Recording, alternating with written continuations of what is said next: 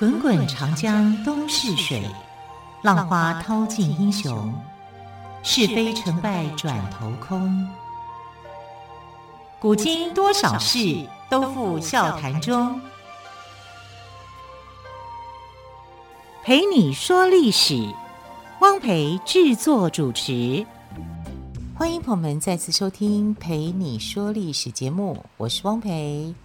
好，在昨天的节目当中，汪蓓有提到哦，隋炀帝下令征调河南及淮北的百姓，开凿通济渠，疏通邗沟。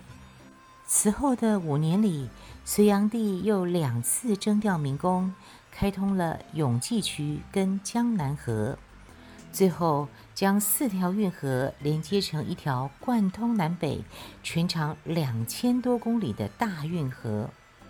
所以今天的节目，我们就来聊聊这个京杭大运河。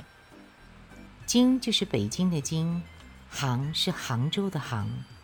京杭大运河，也就是我们刚刚说的大运河，现在总长为一千七百多公里，是世界上最长的运河。大运河的形成是几个朝代的人共同努力的结果，其中。用力最多、最具规模效益的，就是隋炀帝在位期间了。隋朝时期，主要开凿了三段运河。第一段是通济渠，开凿于西元六零五年。通济渠以都城洛阳为起点，经过淮河，在山阳与邗沟相连，直达江都。也就是现在的江苏扬州，通济渠连接淮河和长江，形成了大运河的南段，全长一千一百公里。通济渠和邗沟将洛阳与扬州连接起来，为隋炀帝下扬州提供了便利的交通。扬州是所谓的龙兴之地。龙就是龙的传人的龙哦，兴是复兴的兴，龙兴之地是隋炀帝的发迹之地，定名为江都。扬州也是当年风流的隋炀帝魂牵梦萦的地方，所以这一段建造的最豪华也最气派。第二段开凿于三年后，名为永济渠，也以洛阳为起点。它南入黄河，北贯涿郡，也就是现在的北京，全长大约一千公里，是运输军需粮饷的交通要道。西元六一零年，第三段的江南河启动，以京口，也就是现在的江苏镇江为起点，引长江水经太湖流域，直到余杭，也就是现在的浙江杭州。入钱塘江，全长四百多公里。江南河可说是通济渠的延伸，所流经的太湖流域及末端的杭嘉湖平原，是当时最富庶的地方。通济渠、邗沟、永济渠、江南河构成了大运河，全长大约两千七百公里。大运河的开通，促进了南北之间的商业流域和文化交流，使长江流域与黄河流域凝结成一个整体。大运河让长江中下游得到空前的开发，举凡商业、手工业、城市的开发，都有惊人的成果。然而，大运河在获得盛誉的同时，却也付上了沉重的代价。为了开凿大运河，隋炀帝强行、无条件地征调了大量的民工，迫使他们忍受极度悲惨的生活。甚至有史料描述，在不到一年的时间里，三百六十万个民工。竟然死了两百五十万人，白骨堆满了运河的两岸，隋炀帝的残暴在此显露无遗。哦，本来开运河是好事，可是听到死了这么多民工，听了真的很难过哎。那么接着我们再来聊聊百万大军三征高句丽的故事。在隋朝辉煌的年代里，统治着中国东北大部分地区和朝鲜半岛四分之三领土的高句丽国，因迫于隋朝的强大而屈服，但私底下却是极为不服的。当隋炀帝要求高句丽王高原亲自入隋朝觐见时，高原并没有依从。于是隋炀帝就以此为借口，发动了大规模的征高句丽行动。在征伐高句丽前，隋炀帝足足花了五年的时间做准备。其中最引人注目的工程有两项，就是开凿永济渠和在涿州筑建灵朔宫。前者是为了转运军饷做准备。后者是作为军事大本营。西元六一二年的正月，隋炀帝正式下诏征伐高句丽。出征的大军共有一百一十三万多人，被分为左十二军和右十二军，分别从二十四个方向一齐向平壤出发。一路上旌旗招展。鼓角相闻，队伍绵延达到了千里。隋炀帝自信这一仗肯定能打赢。然而事实却正好相反。隋军大将军来护儿统帅江淮水军，福海进至离平壤三十公里的地方，大破高句丽军。高句丽军。因势利导，索性示弱，让出了平壤城，而其实是在城内设下伏兵。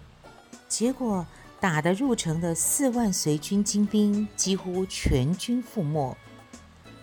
同时，隋炀帝又命令将领宇文述和于仲文等率精兵三十万人渡过鸭绿江，进攻平壤。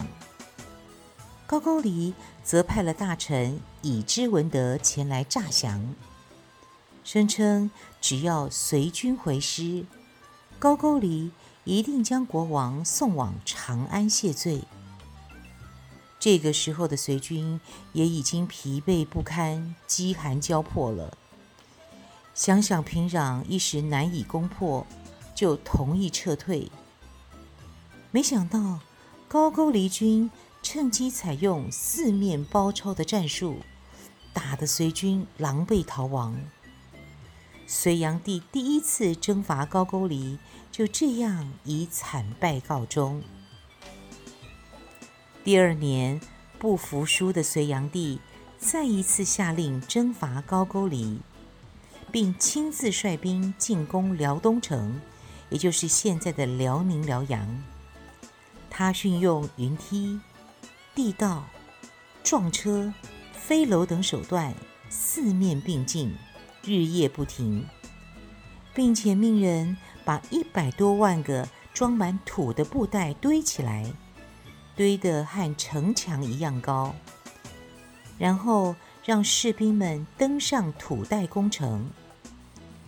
可是等到一切准备就绪时，突然传来宰相杨素之子杨玄感叛变的消息，隋炀帝只好放弃进攻，回国平息叛变。于是第二次征高句丽也就不了了之了。尽管如此，隋炀帝要让高句丽臣服的决心始终没有改变。西元六一四年。杨玄感事件之后，隋炀帝又发出了征伐高句丽的诏令。由于连年战争，高句丽国早已兵疲财困，国王高原不得已只好投降。隋炀帝立刻就接受了高句丽的降书，班师回朝了。隋炀帝第三次征高句丽，终于取得胜利了。不过可笑的是，投降了的高原却依然拒绝隋炀帝的召见。恼羞成怒的隋炀帝想第四次征伐高句丽，但国内动乱此起彼落，使他无法如愿。征伐高句丽是隋朝最大规模的对外战争，虽然借此发扬了国威，但是连年战乱耗尽了隋朝的元气，隋炀帝也因此失去民心。好，我们接着来谈谈隋炀帝的功与过。在中国古代历史中，隋炀帝杨广的一生似乎总是与暴君、荒淫等字眼脱离不了关系。他生性残忍好杀，喜怒无常，好大喜功，滥用名利，可以说集封建帝王所有不良的品性于一身。以至于被公认为中国历史上最坏的皇帝之一。但是，我们不禁要问：隋炀帝真的是一个十恶不赦的昏君，毫无可取之处吗？假传遗诏，篡位夺权，调发男丁百万修筑长城，营建东都洛阳，铺张奢靡，确实。隋炀帝的这些行为，足以成为他残暴昏庸的罪证。不过，平心而论，在他执政期间，也有经济繁荣、国家强盛的时候。他也做了一些对世人有贡献的事，像是开通大运河、三征高句丽等。好，这个隋炀帝虽然有功与过。不过，我们刚刚有说到，他在不到一年的时间里，让三百六十万个民工竟然死了两百五十万人。好，这是史料的描述哦。白骨堆满了运河的两岸。哦，讲到这个地方哦，我就心里的非常的难过。好，不论隋炀帝的功与过如何，我们先休息一下，稍后呢，我们再来继续说更多精彩的历史故事。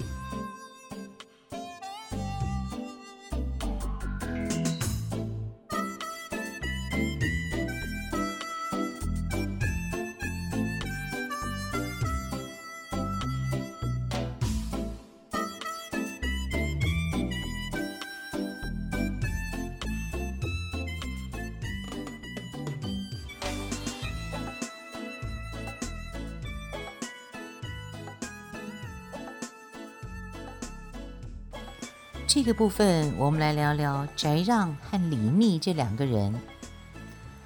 瓦岗寨最初的首领叫做翟让，他原本是个小官吏，因为得罪上司，被打入监牢，判了死罪。有位好心的狱吏就偷偷地砸了镣铐，打开牢门，将他给放了。翟让逃到瓦岗寨。在那里召集农民，组织了一支起义队伍。当地青年听到消息后，纷纷前来投奔。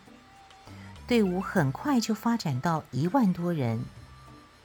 不过，最终促使瓦岗寨发展壮大的，成为反隋义军为主的，不是翟让，而是一个叫做李密的人。李密，字云遂。京兆长安人，曾做过隋炀帝的侍卫，后来因为生病离职，在家专心读书。一个偶然的机会，李密与隋朝的重臣杨素相遇，得到了杨素的赏识，并且与杨素的儿子杨玄感结下了文景之交。西元六一三年，杨玄感。趁隋炀帝第二次远征高句丽之际，在后方黎阳竖起了反旗。李密特地从长安赶来相助，为杨玄感谋划了许多的计谋，可惜大多没有被采纳。杨玄感有勇无谋，结果兵败被杀。幸好李密逃脱了追捕，四处流浪，最后来到了瓦岗寨这个地盘。李密投奔瓦岗寨后，帮助寨主翟让整顿人马。那个时候，附近各地还有一些小型的农民队伍。李密到处奔走，联络，说服他们联合起来，听从翟让的指挥。就这样，翟让跟李密渐渐亲近起来。有一天，李密对翟让说：“从前的刘邦、项羽，本来也是普通百姓，最终却推翻了秦朝。现在的皇上昏庸暴虐，百姓怨声载道，官军大部分又远在辽东。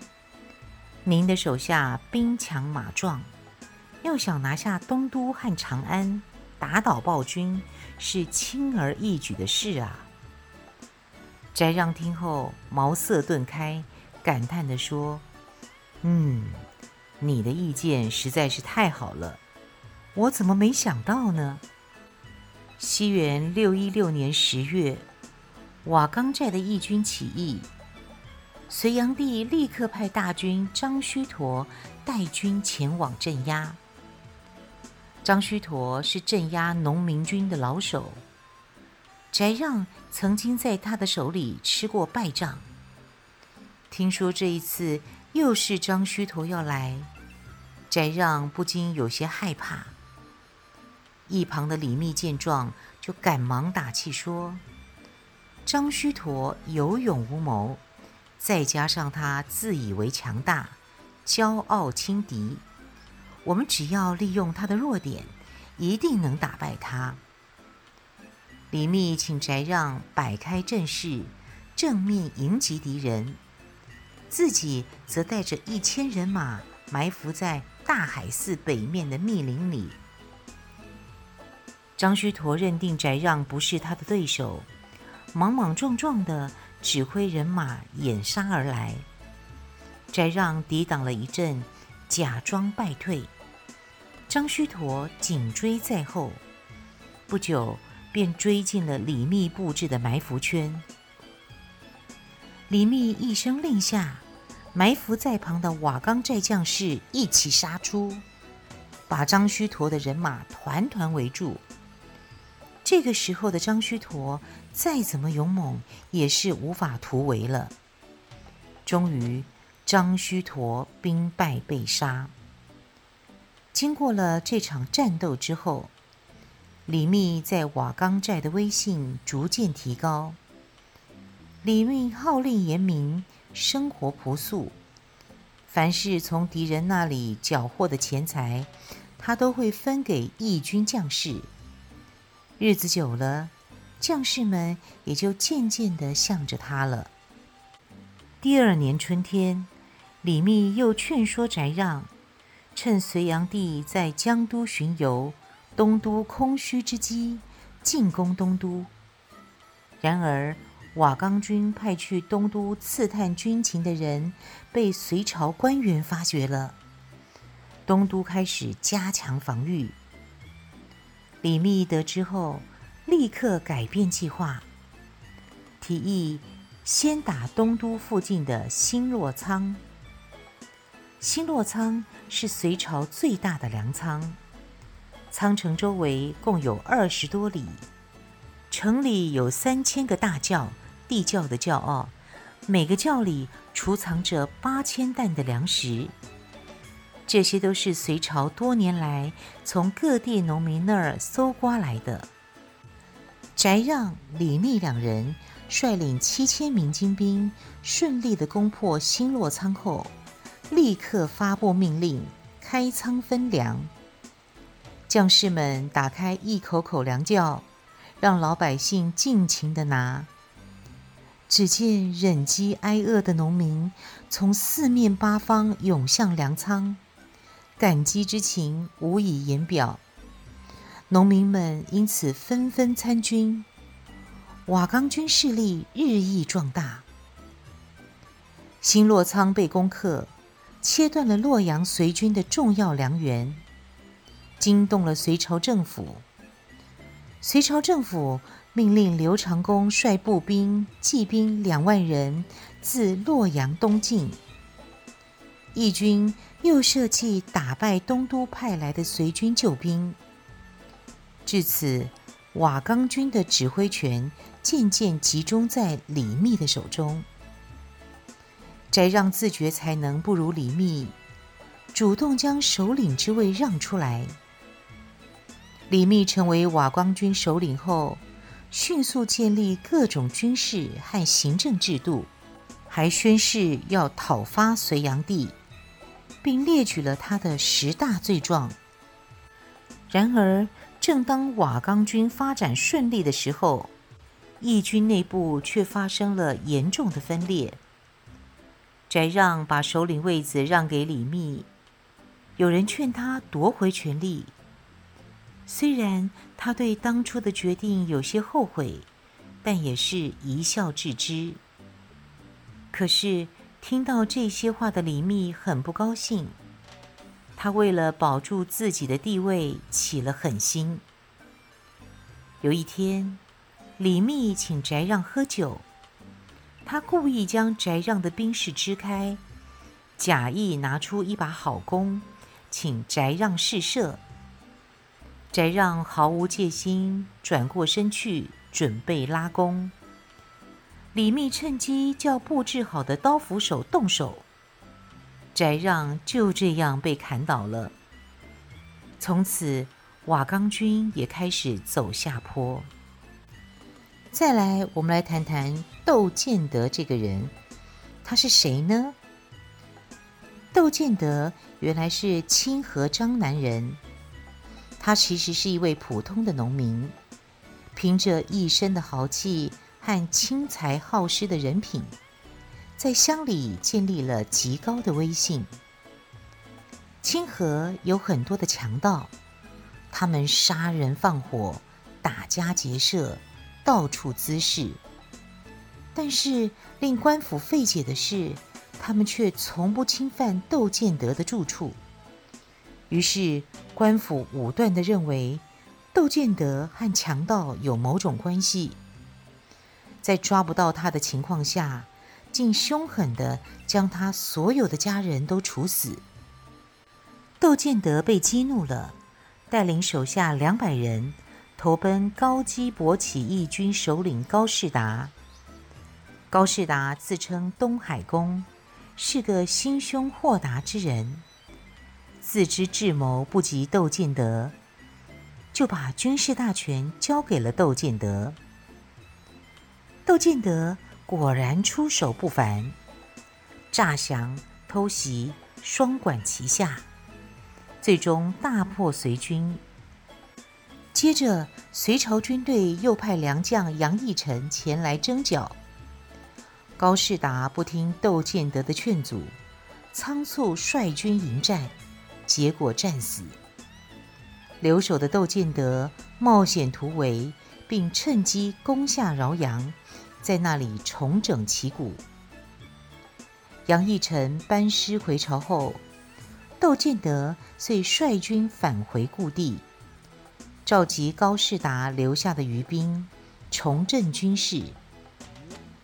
窦建德懂得如何善用隋官，只要不是罪大恶极的人，他都会酌情录用。因此，一些不愿意为隋朝陪葬的官员及士人，纷纷投奔窦建德。窦建德的实力因而迅速壮大。西元六一八年十一月，窦建德定都于乐寿，也就是现在的河北献县，国号大夏，自称夏王。夏是夏天的夏。大夏创建之初，窦建德虚心纳谏，使夏朝的政权出现了开明的气象，势力也与日俱增。然而，后来，窦建德变得刚愎自用、性情多疑，犯下两个不可挽救的错误。第一，是听信谗言，杀了勇将王福保，使得出兵征战多有失利。第二是杀了善于进谏的良臣宋正本，使得朝中没有人再敢直言相谏，夏国的国势由此衰败。好，很快的，今天的节目时间又到了，非常感谢朋友们的收听，更多精彩的历史故事，我们就下个星期一再来听喽。我是汪培，陪你说历史节目，我们下个星期一再会，拜拜。